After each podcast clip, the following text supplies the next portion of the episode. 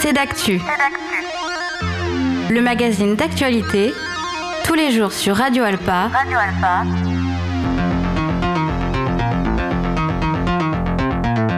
Présenté par Robin Hulin.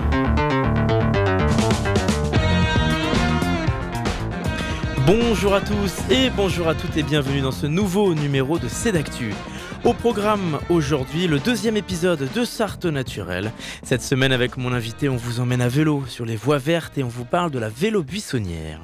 Et puis de l'actualité culturelle dans le cadre de Le Mans Sonore, Rodolphe Alexis, artiste et professeur pour les beaux-arts du Mans, vient nous parler des différentes créations et œuvres présentées par l'école pendant Le Mans Sonore. Et enfin, cette semaine, Marion Salle, assistante communication pour le cinéma Les Cinéastes, nous parle de plusieurs films à l'affiche. Et on parlera aussi du festival de science-fiction Les Mycéliades. Voilà pour les titres aujourd'hui. Et comme je le disais, on démarre tout de suite avec le deuxième numéro de Sarthe Naturel.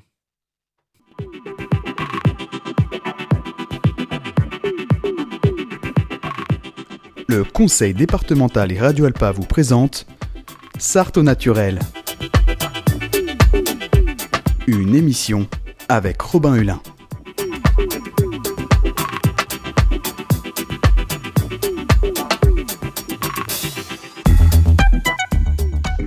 Pour ce nouveau numéro de Sarthe Naturelle, une émission en partenariat avec le département, nous allons parler d'un sujet cher en Sarthe sur la question des mobilités douces, le développement des euh, voies vertes, comme on dit. Pour en parler, je suis avec Nicolas Moreau, chargé d'études des mobilités douces pour le département. Bonjour. Bonjour. Merci d'être avec nous. Donc les voies vertes, c'est un sujet qu'on avait déjà évoqué dans les précédentes saisons de cette émission. Et il y a des nouveautés puisqu'un circuit a été créé entre la Suze sur Sarthe et la Flèche. Et alors parmi ces routes principales, il y a les vélos buissonnières également. Donc on va en parler en détail de ce projet, des différents itinéraires tracés. Mais avant ça, déjà justement, est-ce que vous pouvez nous, nous présenter plus en détail ce que c'est la, la vélo buissonnière par exemple? Alors la vélo buissonnière, euh, qu'on appelle, qu'on peut appeler communément la, V44, c'est une véloroute qui rejoint la Vélocénie au nord et puis la Loire à vélo au sud, donc qui démarre euh, d'Alençon, qui passe par Le Mans, La Flèche et qui rejoint Saumur. Donc en fait c'est une véloroute, c'est une, euh, en fait c'est jalonné en fait et ça permet à l'utilisateur de ne pas forcément suivre une carte, de suivre simplement des panneaux. Et euh, l'avantage de cette véloroute, c'est qu'on emprunte euh, des, petites routes qui, sont peu fréquentées euh, ou avec un trafic moindre que sur le réseau principal. Alors si on a la chance de se procurer le, un des dossiers que vous présentez de présentation de ce projet, on voit qu'il y a une carte de la Sarthe avec les différents itinéraires représentés, avec plusieurs couleurs.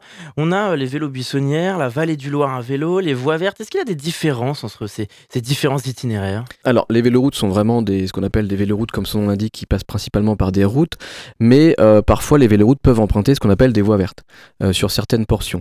Par exemple, sur la, vallée du Loire à vélo, dans le sud du département, il y a une portion de, voie verte qui été inaugurée en septembre 2022, et donc cette véloroute emprunte en partie euh, la voie verte récemment construite. Sur la vélo buissonnière, qui est une autre véloroute, du coup qu'on a cité tout à, l'heure. En 2024 et en 2025, nous allons ouvrir deux tronçons de voies vertes qui feront partie de la vélo buissonnière donc entre, entre la Suisse et Malicorne et Malicorne la Flèche. Alors tournons-nous un peu plus en détail maintenant sur comment est-ce qu'on procède pour mettre en place ces itinéraires. Euh, de quelle manière euh, la Sarthe, le département, euh, trace, dessine les différents itinéraires? Pour l'instant, alors au niveau des, voies vertes en tout cas, nous on est sur une opportunité de partenariat avec la SNCF qui nous permet de disposer d'anciennes lignes de voies ferrées qui sont aujourd'hui qui ne sont plus utilisées. Donc aujourd'hui, le, département porte 85 km de voies vertes, dont 33 km qui ont déjà été ouvertes, sur euh, l'ancien, d'anciennes lignes de voies ferrées euh, qui, sont mises à disposition par la SNCF. Donc le département aménage ses tronçons et puis ensuite euh, ils sont en gestion par les comités de communes. Comment est-ce qu'on aménage des anciennes voies ferrées? Comment est-ce qu'on procède? Comment ça se passe? Surtout vous l'avez dit, ce sont des anciennes voies ferrées donc qui sont abandonnées entre guillemets? Alors voilà, certaines sont abandonnées depuis, plus ou moins longtemps. Euh, celle que, que, que, nous allons, euh, que nous sommes sur laquelle nous sommes en train de travailler aujourd'hui est, est, abandonnée depuis une trentaine d'années. Donc on a, on va dire, une repousse assez importante au niveau de la végétation. Donc il y a une première phase, on va dire, de préparation où on vient retirer, euh, défricher cette végétation.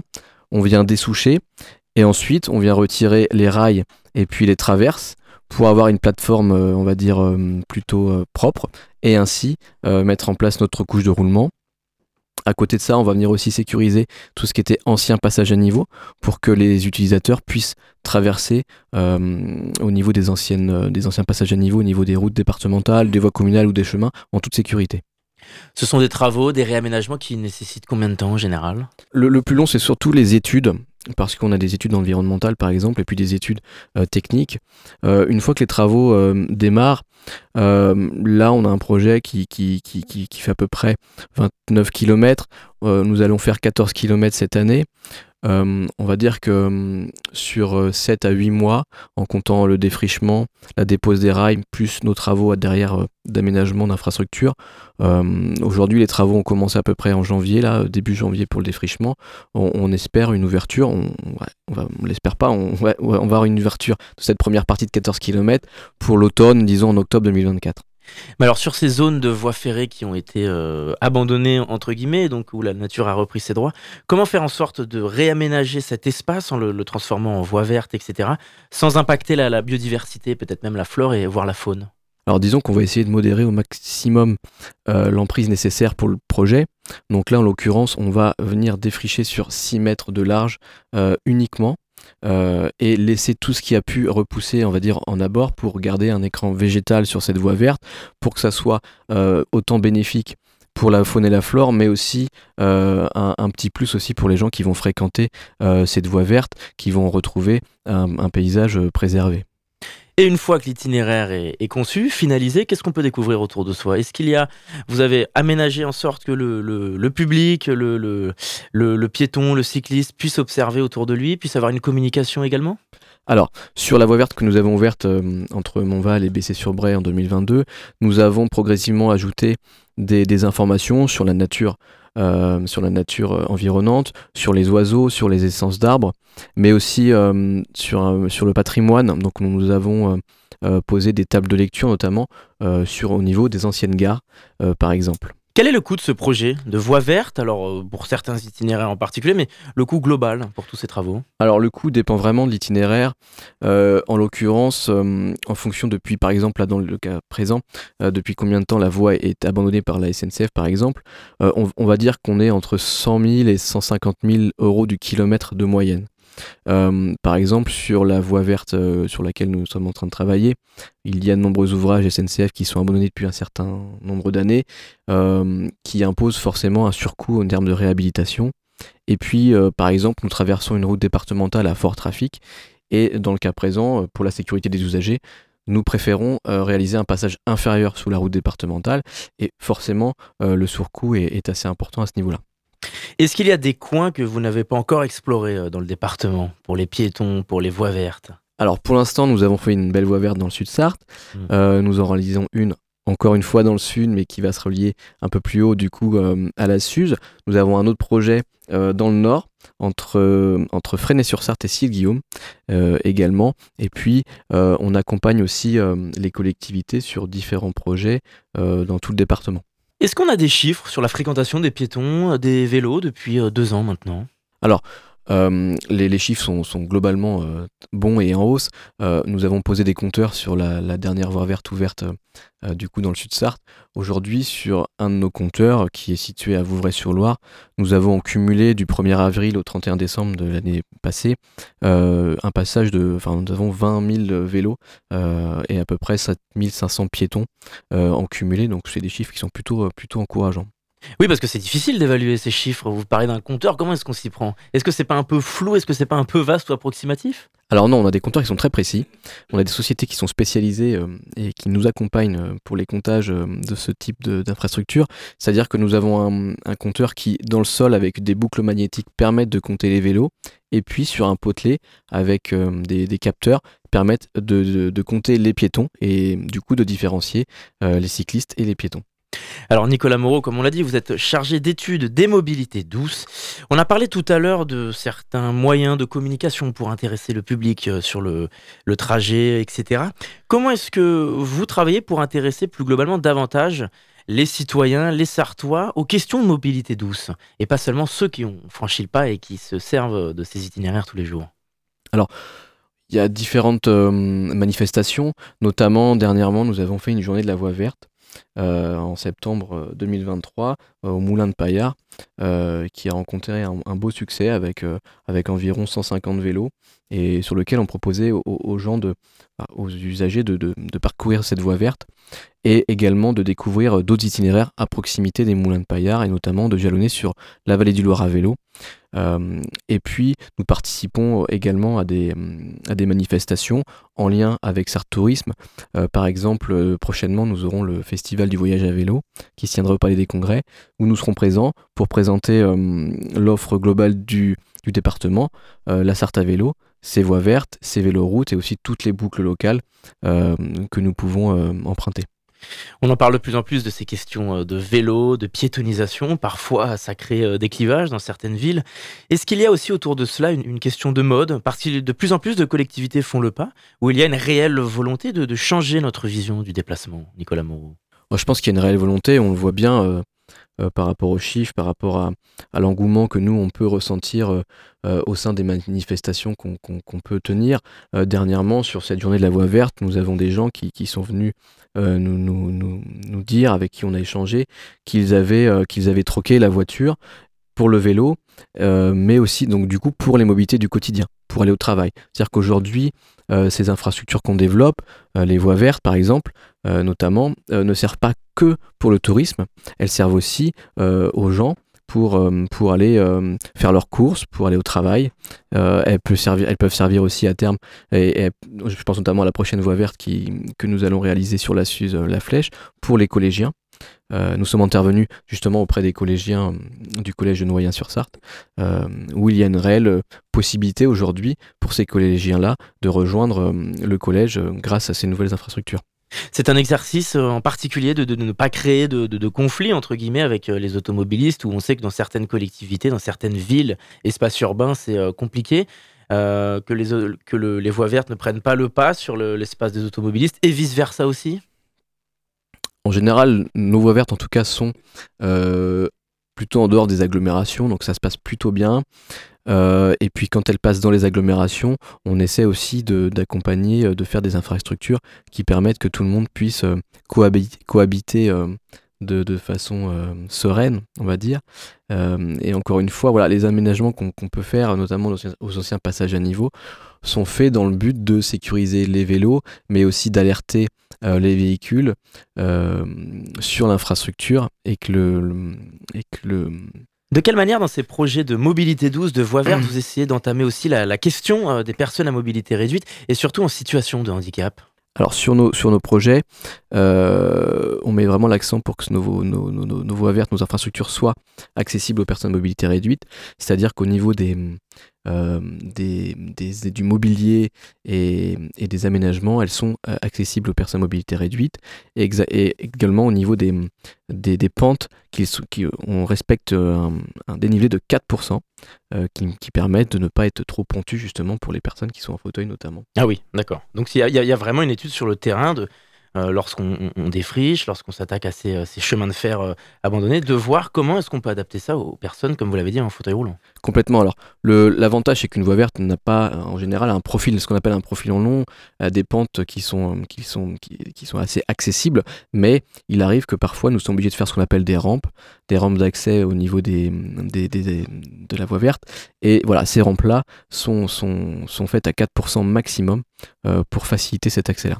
Pour cette année 2024 ou pour 2025 l'année prochaine, euh, est-ce qu'il y a des projets en cours, de nouvelles euh, voies vertes? Alors aujourd'hui, euh, cette année, on ouvre la voie verte, la partie de 14 km entre la Suze et puis Malicante-sur-Sarthe. En 2025, nous serons sur la deuxième section de Malicante jusqu'à la Flèche, jusqu'à l'RD 323.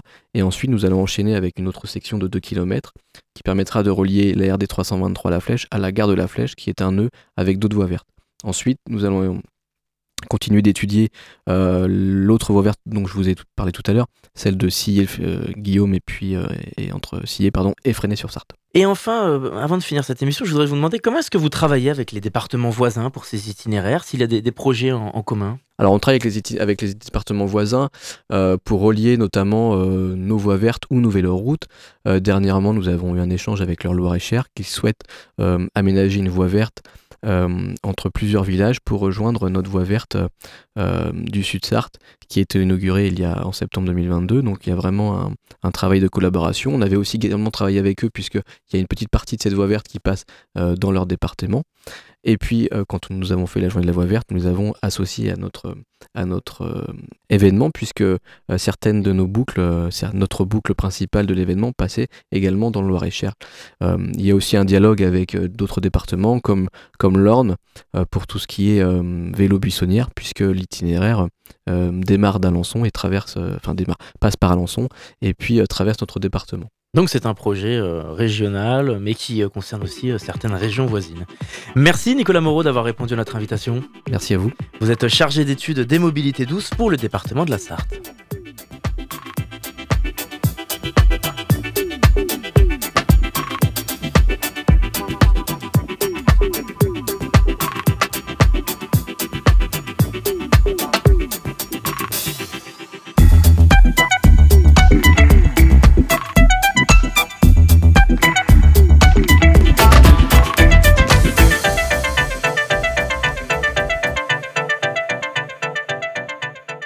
On va se retrouver dans quelques instants après une pause musicale. On sera avec Rodolphe Alexis de l'école des Beaux-Arts du Mans. En attendant, on écoute Future Island et The Tower. A tout de suite.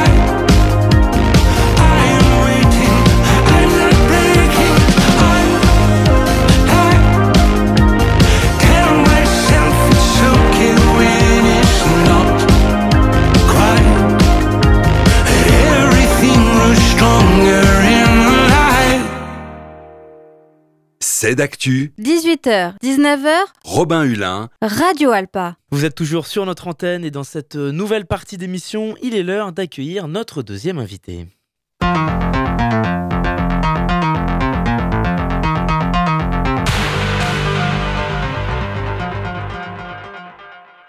Bonjour Rodolphe Alexis. Bonjour. Merci d'être avec nous.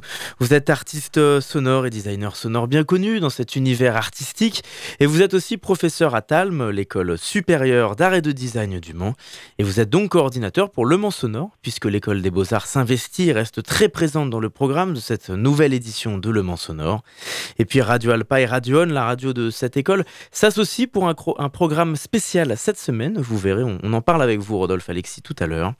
Mais avant ça, déjà parlons d'un peu plus près du programme programme de Le Mans Sonore et donc des créations réalisées par les artistes de l'école supérieure d'art et de design. Rodolphe Alexis, déjà comment est-ce que la filière design sonore s'est impliquée dans cette nouvelle édition de Le Mans Sonore?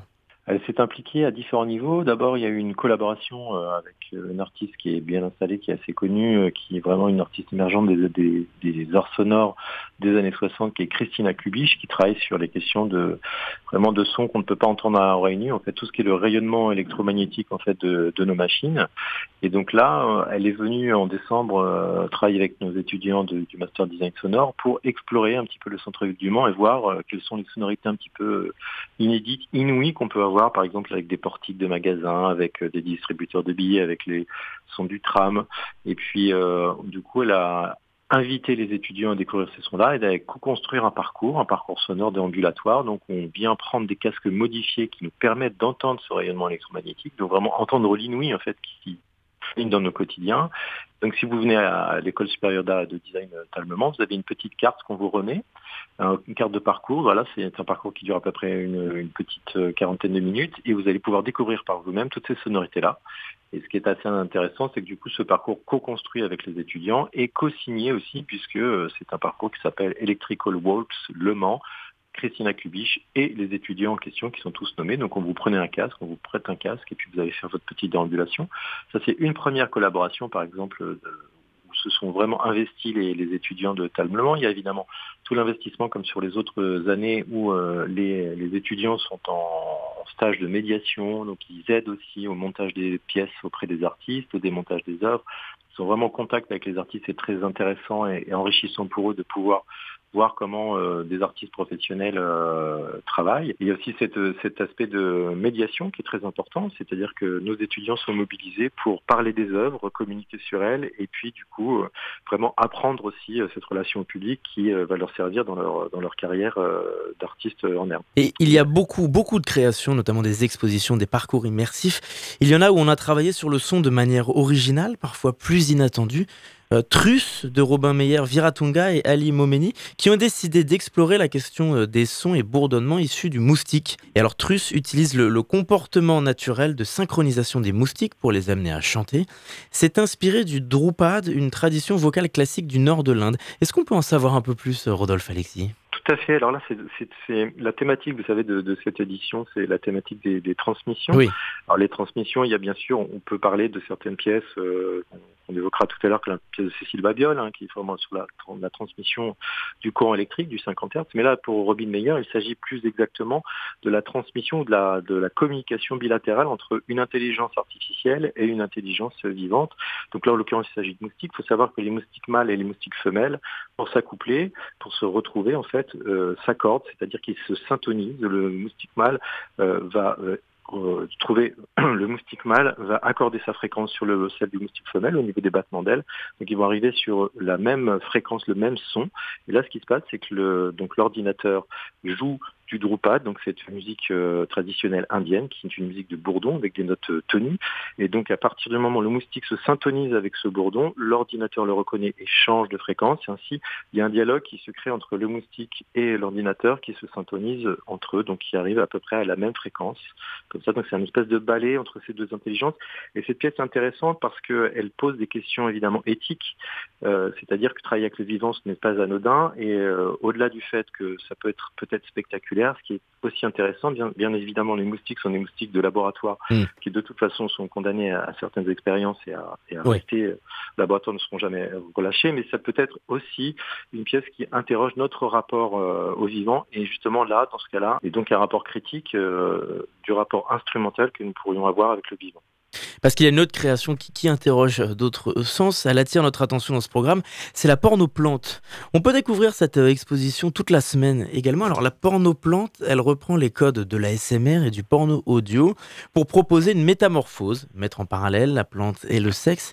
Et c'est un voyage sonore d'une quinzaine de minutes pour le spectateur.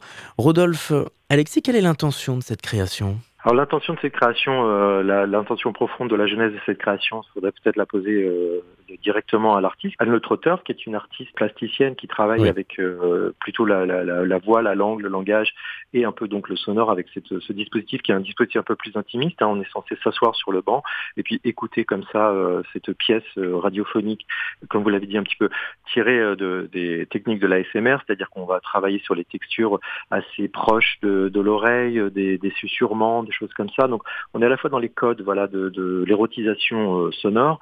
Donc voilà, elle reprend les codes de la SMR, hein, donc euh, cette érotisation euh, du sonore par des, sons qui sont en très grande proximité, mais qui, pour des gens qui sont habitués à écouter finalement euh, le bruit, les textures depuis très longtemps, c'est quelque chose qui est la SMR, c'est pas forcément quelque chose qui est révolutionnaire en soi, mais par contre, voilà, ça, ça fait appel pour le grand public et le rapport aussi à la pornographie dans cette érotisation, c'est sur la sexualité des plantes, puisque finalement les plantes ont des ont des organes reproducteurs qui sont très visibles. C'est-à-dire si vous regardez une fleur, la fleur c'est un organe reproducteur. Lorsque l'on parle de design, de l'art du son. On pense euh, souvent à une expérience sonore, entre guillemets. Le son est une forme d'art où le, public est forcément un acteur central de la création, plus que d'autres formes artistiques, selon vous c'est une, question très intéressante que vous venez de poser.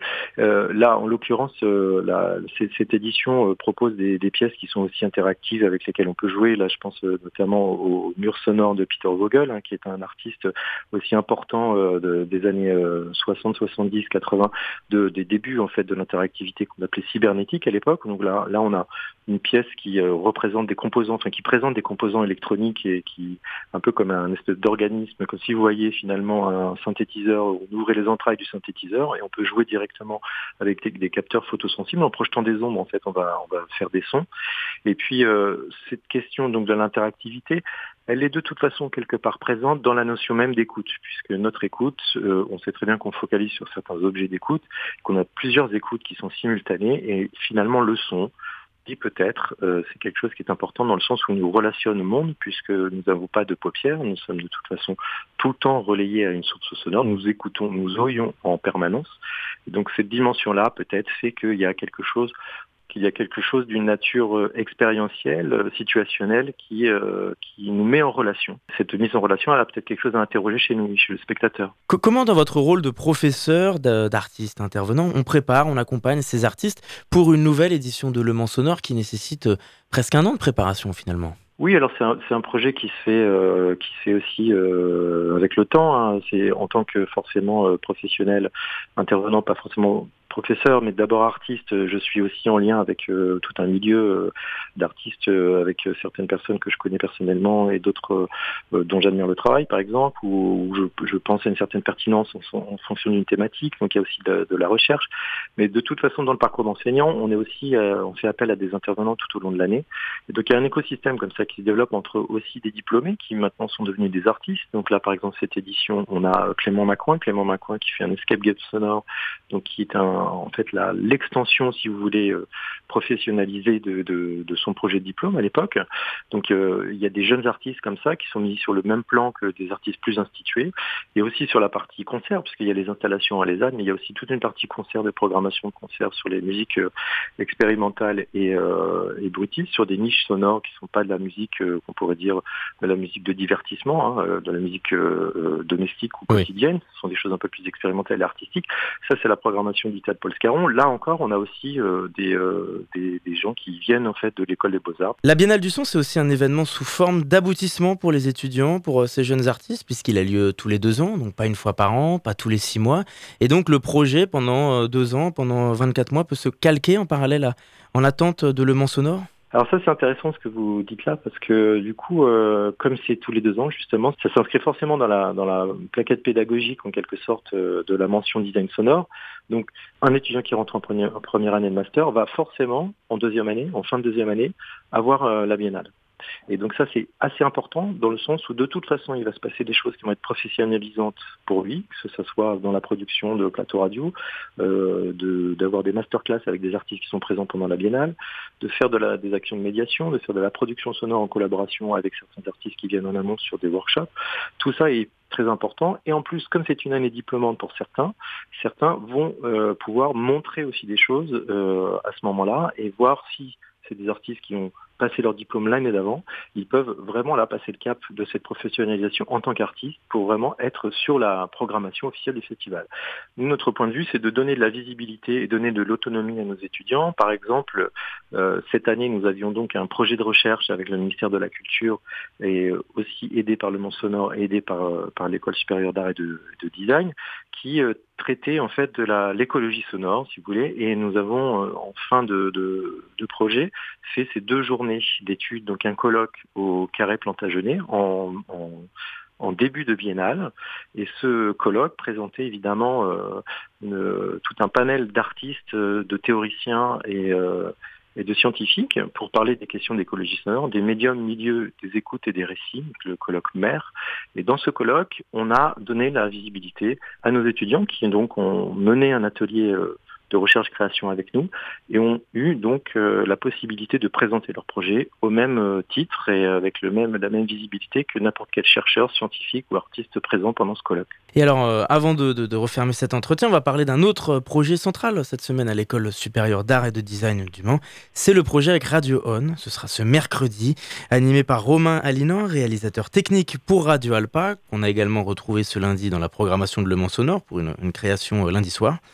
Ce sera retransmis en direct sur Radio et Pinode. On parlera de structures de santé avec euh, des professionnels qui présentent des dispositifs, des créations radiophoniques, mais pas seulement, puisqu'il y a d'autres sujets qui vont être abordés. Rodolphe Alexis, quel est le programme de ces différentes émissions? Alors le programme de ces différentes émissions, se déroule en trois temps. D'abord, il y a des ateliers euh, le matin, qui sont évidemment des ateliers pour apprendre des pratiques, pour apprendre à faire un atelier radio. Donc là, c'était sur inscription. C'est plutôt euh, fléché sur des gens qui travaillent dans des lieux de soins, qui travaillent sur euh, auprès de publics euh, empêchés ou de publics fragilisés, et puis aussi des artistes ou des professionnels de la culture qui sont qui sont en lien avec ces problématiques ou qui sont très curieux sur ces problématiques de handicap et d'inclusion. Donc ces ateliers-là vont permettre, si vous voulez, aux participants de créer de, leur propre atelier dans les structures euh, où ils travaillent, dans des prochains ateliers auprès de publics fragilisés. Ça va leur donner une autonomie pour pouvoir euh, monter leur propre atelier. Et puis la deuxième partie de journée, donc à la suite de ces ateliers du matin, est une table ronde euh, sur les pratiques de création radiophonique indépendante que l'on peut trouver dans ces lieux de soins, dans les écoles d'art, dans les tiers-lieux. Et l'idée, c'est de faire dialoguer un petit peu quels sont finalement les points communs qui relient ces lieux-là sur leurs écosystèmes propres, à savoir les acteurs qui font ces ateliers radiophoniques, les publics qui sont euh, investis dans ces ateliers, la création avec une horizontalité, le travail euh, du collectif. Et ce travail du collectif produit des formes, des formes artistiques. Ça permet aussi de s'autonomiser, de, libérer la parole. Et cette parole qui est donc euh, créative et qui est sonore, qui est accompagnée par le sonore, qu'est-ce qu'elle produit Auprès de quel public finalement elle est diffusée, elle est médiatisée. Et tout cet écosystème-là, que ce soit dans une école d'art, dans un lieu de soins ou, euh, ou dans un tiers-lieu, on voit aussi qu'il y aura des passerelles entre, ces lieux-là, puisque beaucoup d'artistes interviennent dans ces différents écosystèmes. La finalité de cette journée est finalement d'interroger comment la création radiophonique indépendante peut tisser des liens entre les questions de territoire, les questions de création et les, questions de public. Et donc le soir, donc à partir de 20h, nous avons aussi euh, ce qu'on fait aussi nous à l'école supérieure d'art et de design Mans. On a donc cet atelier de création radio qui s'appelle radio-on.org. Et la particularité, c'est que l'on produit des émissions en direct et en public. Et donc là, mercredi soir, mercredi 24 janvier, nous avons donc une émission de deux heures en public et en direct. Donc on vous invite tous à venir voir comment une émission se fait en direct en public par nos étudiants. Et cette émission va documenter toute l'actualité de la Biennale depuis euh, samedi, puisqu'il va y avoir des interviews, il va y avoir des diffusions, il va y avoir des chroniques, il va y avoir du micro-trottoir, il va y avoir de la sortie d'atelier. On va vraiment découvrir, si vous voulez, quel est l'écosystème, quel est la, qu'est-ce qui vibre euh, à l'intérieur même du corps de cette binale. Et puis il y aura une deuxième émission pour euh, évidemment clôturer la fin de la semaine, qui sera le samedi 27 janvier. Et donc euh, toujours à la fonderie à 20h. Donc on est très content aussi d'avoir ce partenariat avec le TAD du Radeau et ce lieu qui est la fonderie, qui est un lieu qui est très important pour nous et avec lequel on a déjà collaboré sur d'autres projets à l'école. Et euh, donc voilà, je vous invite vraiment à venir euh, mercredi soir, mercredi après-midi pour cette table ronde, mercredi soir à partir de 20h pour euh, voir cette émission en direct et en public, et puis évidemment samedi soir pour cette même émission. Tout cela, bien évidemment, en partenariat, je le rappelle, avec pinode.org et puis évidemment avec Radio Alpa et avec ces rediffusions qui seront faites sur Radio Alpa donc je suis très content aussi que, que l'on puisse tisser ces réseaux-là au niveau local, puisque encore une fois, c'est une question de création euh, de local et de, et de public. Et sur Radio Alpa, vous pourrez écouter ces émissions donc en plusieurs parties, animées et présentées par notre cher Romain Alinan. Ce sera ce jeudi et vendredi de 13h à 15h sur notre antenne et lundi et mardi 29 et 30 janvier aux mêmes horaires, donc l'après-midi. Rodolphe Alexis, merci d'avoir répondu à notre invitation. Merci à vous, merci Radio Alpa, et puis à très bientôt. À bientôt sur notre antenne. Donc pour découvrir le programme de Le Mans Sonore et surtout euh, les nombreuses œuvres et créations euh, réalisées par l'École supérieure d'art et de design, rendez-vous sur les sites de Le Mans Sonore et de l'école. Merci encore et à bientôt sur notre antenne. Pour cette dernière partie d'émission, on va parler de cinéma, de science-fiction et du cinéma, les cinéastes évidemment.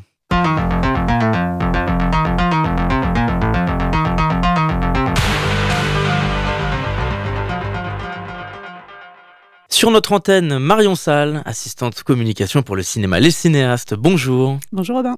Alors comme toutes les semaines, vous venez nous parler des actualités du cinéma, mais aussi euh, de films à l'affiche. Mais cette semaine, vous êtes aussi avec Stéphanie Barnès, chargée de médiation culturelle pour le réseau des médiathèques et des archives. Bonjour. Bonjour. Merci d'être avec nous. Vous êtes là pour nous parler du festival de science-fiction Les Mycéliades. On en a un petit peu parlé la semaine dernière sur notre antenne. Donc c'est un festival et temps fort centré sur la science fiction Ce sera du 1er au 15 février et plusieurs films sont à découvrir aux cinéastes, mais pas seulement, on va en parler.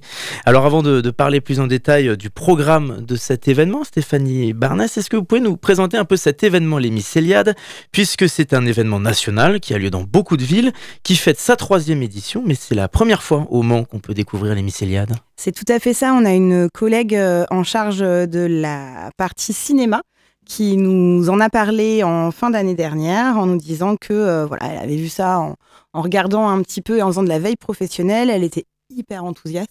Donc elle nous a emmenés avec elle et euh, c'est une première pour Le Mans et ça fonctionne en binôme médiathèque et cinéma. Donc on n'a pas été bien loin puisqu'on fonctionne déjà très souvent en binôme avec les cinéastes. Euh, donc on a monté ensemble une programmation euh, voilà, autour de, beaucoup d'événements. Cette année, le thème des Mycéliades étant euh, les voyages infinis. les voyages infinis. Mm. Donc dans le temps, dans l'espace et voyages intérieurs. Voilà, c'est ce que j'allais vous demander. Il y a un thème euh, prédominant qu'on essaye de mettre en avant à chaque édition? C'est ça, et on est très très bien accompagné par la structure Les Mycéliades qui nous propose en amont des ambassadeurs, des artistes, des youtubeurs, des films mm. aussi. Donc on peut piocher dans cette pré-programmation. Et puis on est accompagné tout au long avec eux, ils sont en soutien et ils nous proposent de l'aide euh, financière en communication, parce que les visuels est quand même magnifique. Et euh, c'est eux euh, aussi qui sont à nos côtés tout le temps, le, temps de cette programmation. Donc il y a les cinéastes d'un côté, il y a les médiathèques de l'autre. Euh, pour se tourner un peu sur l'événement global, il y a seulement des projections, il y a aussi des rencontres, il y a d'autres acteurs culturels euh, qui y participent? Il y a plein de choses. Euh, il y a une rencontre d'auteurs avec Audrey Plenet, donc qui est autrice de science-fiction, qui viendra nous présenter son dernier roman qui s'appelle Rossignol et qui a obtenu un prix Utopial en 2023. Donc voilà, elle sera accompagnée pour cette rencontre par Alan Dugy-Pérou, que connaît bien dans le monde euh, de, des littératures de l'imaginaire, qui est le fondateur du site Fantastinet. Donc ça, ce sera le 3 février à 15h30 sur Aragon. Et puis après, euh, des escape games, voilà, sur deux autres médiathèques. Donc Panique à la bibliothèque pour parler des fake news dans la science. Un atelier à vos manettes pour euh, appréhender le jeu vidéo, les consoles de jeux, etc. à destination des enfants un club lecture thématique qu'on retrouve très régulièrement au cours de l'année qui s'appelle Rendez-vous de l'ailleurs et qui aura lieu à la médiathèque de l'Espal. Et puis la projection de source code aussi euh, au Saulnières. Voilà. L'objectif, c'est d'essayer d'intéresser euh, tous les publics différents, surtout les, les différentes générations et les âges différents? Alors, le, le public cible des Mycéliades, c'est les 15-25 ans. Mmh. Ça a été fait Ah à oui, la donc on est du vraiment sur un public jeune. Voilà. Alors, effectivement, on ne demande pas la carte d'identité et clairement, on a le droit de venir même si on a plus de 25 Même ans. si on a ou- 26 ans. Voilà, même 26 ans, il n'y a pas de problème. Donc voilà, mais on a vraiment euh, une programmation qui est euh, voilà, vers ce public cible. Et euh, c'est là aussi où la collaboration avec les cinéastes est super, puisque euh, avec Marion, on a aussi euh, cette petite ressource euh, jeune, euh, Mm. jeune public. Alors, jeune public, non, euh, ado. Ouais, moi ça rentre quand même dans le jeune public, je crois, mais Ouais. euh, ouais, ouais, euh, plutôt ado, effectivement. Bah, effectivement, ça tombait bien euh, les 15-25 ans parce que au cinéaste, on a une commission de bénévoles pour les 15-25 ans. Cette année, ils sont une quarantaine, donc ils nous ont aidés à monter le programme euh, et à voir ensemble un peu euh, ce qu'on pouvait faire, euh, notamment au cinéaste. ouais. Eh bien justement, on va en parler un petit peu Eh bien, des cinéastes. Quel est le programme pour ce cinéma d'art et d'essai? On commencera l'hémicéliade avec une projection de Retour vers le futur. Donc ce sera en VOST et il y aura un ciné-quiz à la suite de la séance qui est monté par les ambassadeurs. Euh, on a reçu un kit de la part des mycéliades et d'un duo de youtubeurs qui s'appelle Calmos, dont je reparlerai un, un peu plus tard dans la programmation. Euh, donc à gagner, il y aura des places de cinéma bien évidemment et comme on nous le réclame en permanence, il y aura aussi des affiches à gagner. Évidemment. voilà. Surtout si on parle de science-fiction. Eh ben oui, complètement. Ouais, ouais, là, il y, a- il y a de quoi faire. Un ciné-quiz, mais alors comment ça va se dérouler au cinéma? Ah, je ne sais pas plus. Ah, on est, en fait, on, on va, on va le monter demain, donc c'est pour ça que je peux pas en dire plus pour l'instant. Non, non, mais j'ai vu qu'il y allait y avoir euh, euh, notamment des blind tests de science-fiction, donc euh, essayer de retrouver un peu euh, les génériques de films euh, qu'on va programmer notamment, donc voilà. On aura aussi le samedi, donc ça c'est le lendemain à 18h, la projection de Your Name, qui là c'est un film d'animation japonaise de Makoto Shinkai. Donc c'est sur, alors là le thème c'était les voyages intérieurs et c'est sur deux adolescents qui ont une vie totalement différente. Euh, elle, euh, elle vit à la campagne, elle s'ennuie un peu de ça, elle rêve d'habiter euh, dans une grande ville. Lui, c'est un jeune adolescent qui est au lycée à Tokyo et qui, qui navigue entre le lycée et son petit boulot dans un restaurant. Et en fait, ils vont inverser de vie. C'est-à-dire que lui va se retrouver dans son corps à elle, à la campagne, puisque lui, c'est son rêve d'habiter dans un, dans un endroit plus calme. Elle, elle va être projetée dans la grande ville. Enfin voilà, ça raconte ça. Et euh, la dernière projection, euh, c'est Bienvenue à Gataka. Donc ça, ce sera le dimanche euh, 4 février à 16h. Et du coup, on accueillera le duo de youtubeurs Calmos. Donc c'est eux qui avaient monté euh, le kit euh, du Ciné Quiz. Euh, voilà, c'est un groupe de youtubeurs que j'aime euh, particulièrement. Euh, eux, ils sont un peu spécialisés sur YouTube sur euh, l'analyse euh, de films et c'est très qualitatif ce qu'ils font. Je vous invite vraiment à, à- à regarder leur analyse vidéo, c'est vraiment passionnant.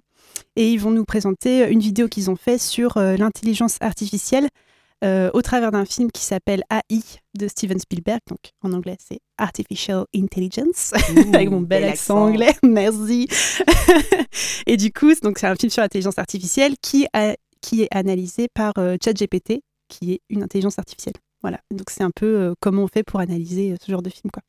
Le programme, on a tout dit oui, on peut redonner des infos pratiques si, euh, s'il faut aller sur le site? Comment est-ce qu'on peut se renseigner pour les cinéastes? Euh, alors pour les cinéastes, ouais, ce sera sur notre site internet. Mhm. Donc on a mis toute la programmation, que ce soit celle des cinéastes et euh, celle aussi euh, Oui. des réseaux de médiathèques.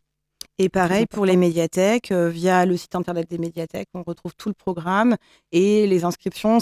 Certains événements sont sur inscription et il y a tous les numéros associés en cliquant en médiathèque Le Mans. On Est-ce qu'au cinéaste, il y a des tarifs en particulier pour cet événement? Bah, J'allais y venir. Ah. Euh, toutes, les, toutes les séances au cinéaste sont à 5 euros, tarif unique pour tout le monde. Et à la médiathèque, c'est encore mieux puisque tout est gratuit. Tout est gratuit. Sur réservation quand même. Sur réservation, puisque euh, on a notamment les escape games et il faut vite, vite réserver parce que ça, c'est pris d'assaut. Mais oui, c'est sur réservation pour certains, mais l'ensemble de la programmation des médiathèques est toujours gratuite. Eh bien, Stéphanie Barnès, merci d'avoir répondu à notre invitation Ben, merci beaucoup à vous. et à très bientôt sur notre antenne. Marion Salle, vous restez avec nous, puisque comme toutes les semaines, vous nous parlez des actualités aux cinéastes du Mans. Mais cette semaine, ce sont des films coup de cœur que vous nous présentez. Et quoi de mieux pour démarrer que le dernier film de Sofia Coppola Et oui, tout à fait. Priscilla de Sofia Coppola en salle depuis le 30 décembre. Donc ça nous raconte l'histoire d'amour entre Priscilla Beaulieu et Elvis Presley. Alors quand ils se rencontrent pour la première fois, ils vivent en Allemagne de l'Ouest à la fin des années 50. Elle, c'est la belle-fille d'un militaire et lui est en train de passer son service militaire. À cette époque, elle est collégienne, elle n'a que 14 ans. Lui en a 24 et est déjà une star mondiale. Le film raconte leur rencontre, leur mariage iconique jusqu'à leur divorce. On écoute la bande-annonce? Allez. Bonjour, Je m'appelle Terry West. Et vous? Priscilla Beaulieu. Vous aimez Elvis Presley? Bien sûr. Comme tout le monde. Alors qu'est-ce qu'ils écoutent les jeunes ces temps-ci? Bobby Darin et Fabian. Et vous? Quelles sont exactement vos intentions, monsieur Presley? Vous avez un tas de femmes qui se jettent littéralement à votre cou. Pourquoi, ma fille? Monsieur, j'ai beaucoup de sympathie pour votre fille. Elle est très mûre pour une fille de son âge. Désolé, mon cœur c'est 22. Vous n'avez pas à vous inquiéter pour elle. Des cheveux noirs et plus de mascara. Je sais pas trop si j'aime. Comment ça, tu sais pas trop si t'aimes? Il n'est pas comme tu l'imagines.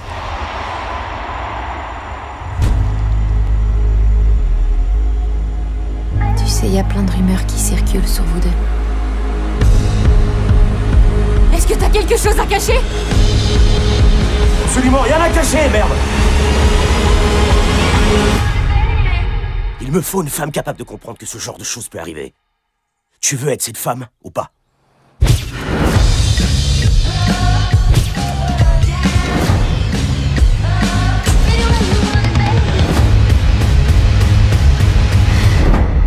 Je te quitte pour avoir une vie à moi. Voilà, donc on vient d'écouter la bande-annonce de Priscilla de Sofia Coppola. Alors que retenir de ce film? Personnellement, je ne connaissais pas du tout leur histoire. Je m'attendais donc à un beau film romantique. Et quelle ne fut pas ma surprise Comme on l'a dit, lorsqu'ils se rencontrent, elle n'a que 14 ans, c'est une enfant. Et au niveau du choix de l'actrice, la géniale Kaylee Spenny, on le ressent d'autant plus qu'elle a une petite voix et qu'elle est très petite. J'ai mené ma petite enquête, Robin. Je suis allée vérifier. Kaylee Spenny fait 1m50 contre 1m63 pour la véritable Priscilla. Et je pense que ce choix n'est pas anodin. Pendant tout le film, on ne voit que ça. C'est une enfant embarquée dans un monde plus grand qu'elle. Le personnage de Priscilla a l'air d'être là sans l'être, et c'est pour moi un peu le souci du film. Pour un film qui s'appelle Priscilla, ça parle finalement très peu d'elle, mais plutôt de sa relation à Elvis Presley. Le personnage est pour moi traité euh, trop en surface, elle n'a l'air d'avoir aucun désir propre, si ce n'est être avec Elvis. Le problème, c'est que Elvis, il a une vie, lui. Entre les tournages de ses films et la musique, il a assez peu de temps pour elle. Alors on la voit attendre encore et encore, sans rien faire. Bon, ça reste tout de même un très bon biopic. Priscilla Presley a d'ailleurs participé à l'élaboration du film. Elle est l'une des productrices et c'est basé sur son livre Elvis et moi. C'est aussi un film dans l'ère post-MeToo. La violence, les tromperies et l'emprise qu'avait Elvis Presley sur Priscilla n'est jamais cachée et est loin d'être romantisée.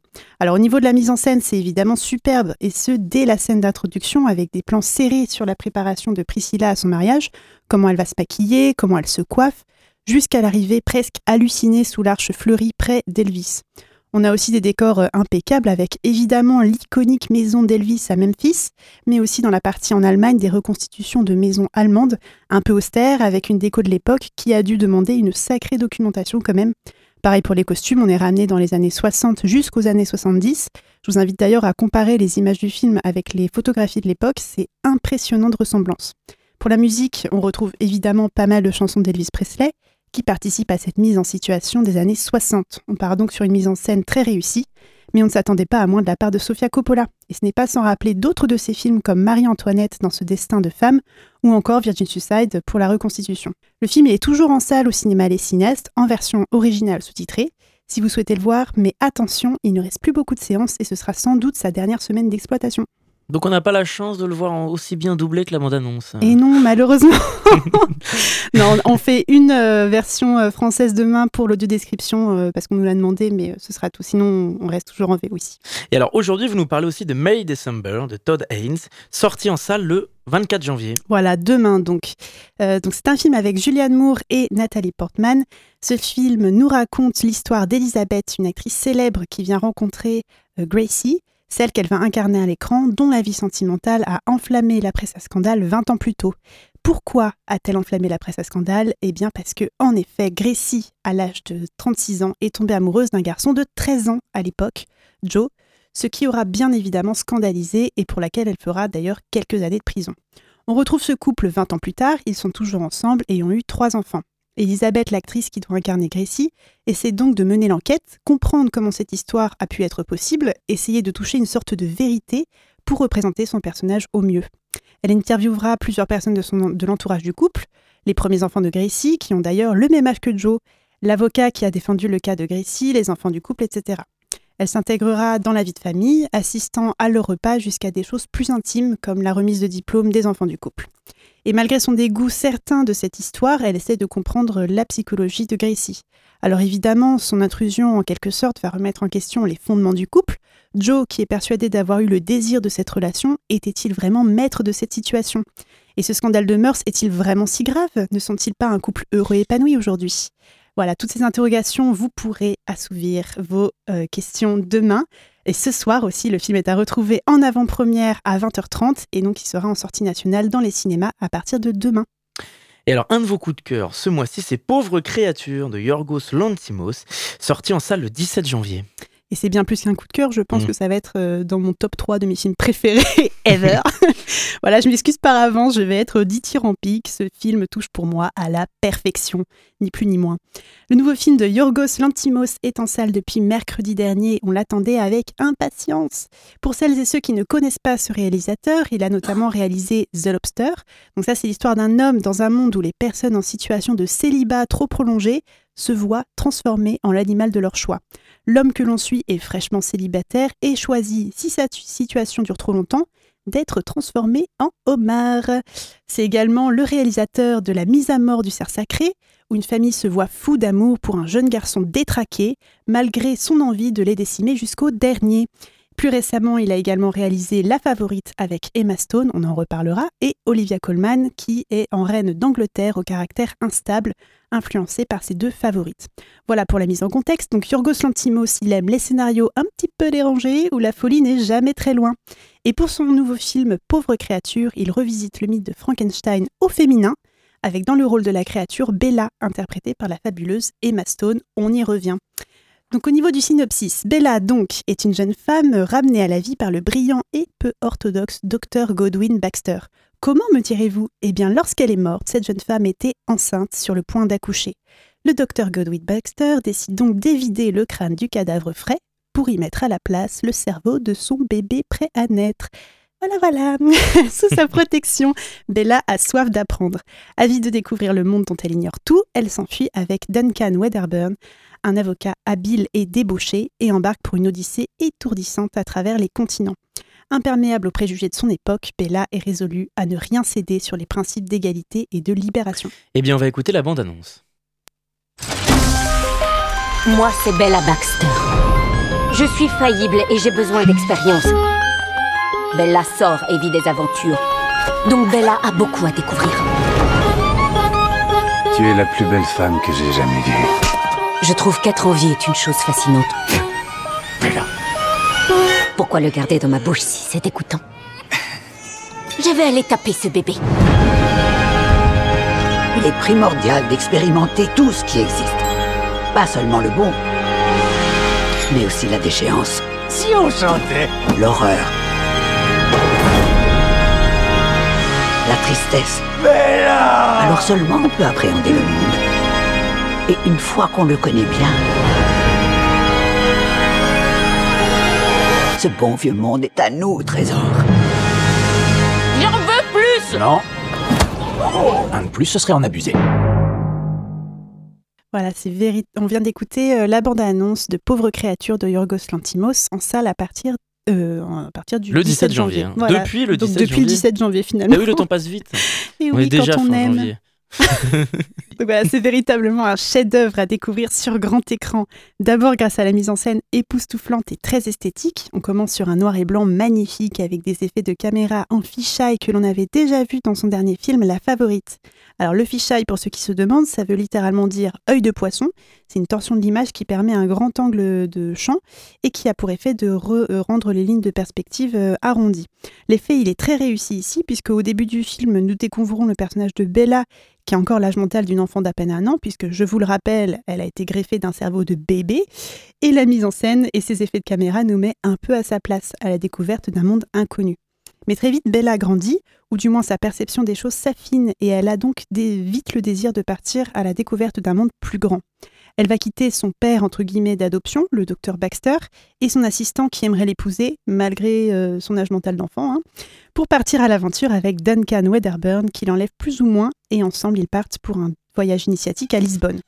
Avec lui, elle découvre sa sexualité, qu'elle a débordante, et à partir de là, la couleur arrive dans le film plus flamboyant que jamais. L'image est presque saturée de couleurs. Moi, c'est ce que j'ai beaucoup apprécié dans ce film, c'est quand la mise en scène et les parties pris esthétiques sont au service de l'histoire. Le film se veut comme un conte euh, initiatique, comment va grandir Bella et comment va-t-elle construire sa réflexion suivant les personnages qu'elle va rencontrer. Pauvre créature débunk aussi notre rapport aux codes sociaux. Le film a l'air de se passer au 19e siècle dans un milieu très bourgeois, mais Bella n'a évidemment pas les codes de la bienséance, ni d'ailleurs les codes de bonne conduite euh, de la jante féminine. Quand elle n'aime pas quelque chose, elle le dit. Quand elle a envie de sexe, elle n'hésitera pas à demander au premier venu dans la rue. Quand elle n'aime pas ce qu'elle mange, elle le recrache. Pourquoi garder dans ma bouche quelque chose qui est aussi répugnant? Et quand un bébé fait trop de bruit, on l'a entendu la annonce, c'est qu'il est temps d'aller le frapper pour le faire taire. C'est un film qui est très drôle sur ce plan. Que se passe-t-il quand on se laisse diriger par nos désirs et que l'on se fout du regard des autres comme des enfants? Mais la grande réussite de ce film, c'est son féminisme. Comme on l'a dit, Bella se fout des conventions sociales, ce qui lui laisse une grande liberté d'agir sans avoir à se demander si elle ne va pas blesser la fragile masculinité des hommes qui l'entourent. Ce qui donne des scènes très réjouissantes. Duncan Wedderburn, avec qui elle part à l'aventure, la prévient très vite. Il est un homme libre et qu'il va voir d'autres femmes qu'il ne faut pas qu'elle s'attache. Mais pas de problème, Bella, elle aussi, va vite voir ailleurs, ce qui va finalement briser le cœur de ce pauvre Wedderburn qui ne l'a pas vu venir. Voilà, je ne vous en dis pas plus sur Pauvre créature. En tout cas, pour moi, vous l'aurez compris, c'est un immense coup de cœur pour son histoire déjantée, pour son, son esthétisme pardon, qui flirte gentiment avec le kitsch, pour son féminisme et évidemment pour la pépite du film, Emma Stone, qui est incroyable dans l'évolution de son personnage. Merci beaucoup Marion. Donc on va sur le site des cinéastes pour euh, tout savoir, les séances, les informations pratiques, les tarifs et votre actualité sur les réseaux sociaux aussi. Tout à fait. Merci encore et on vous retrouve la semaine prochaine, si vous le voulez bien. Avec grand plaisir. Toujours avec plaisir. Merci encore. À bientôt.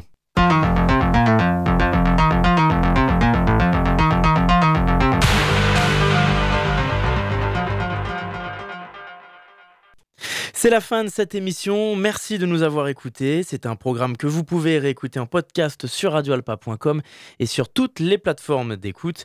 Tout de suite, c'est l'amphi avec Charlie Pless évidemment.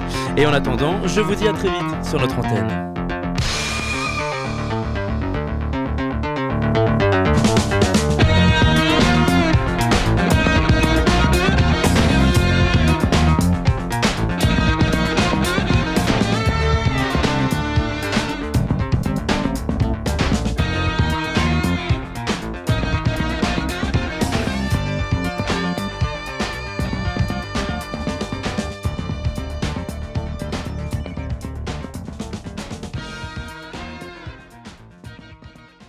107.3 FM Le Mans. Radio Alpa. Radio Alpa. L'alternative.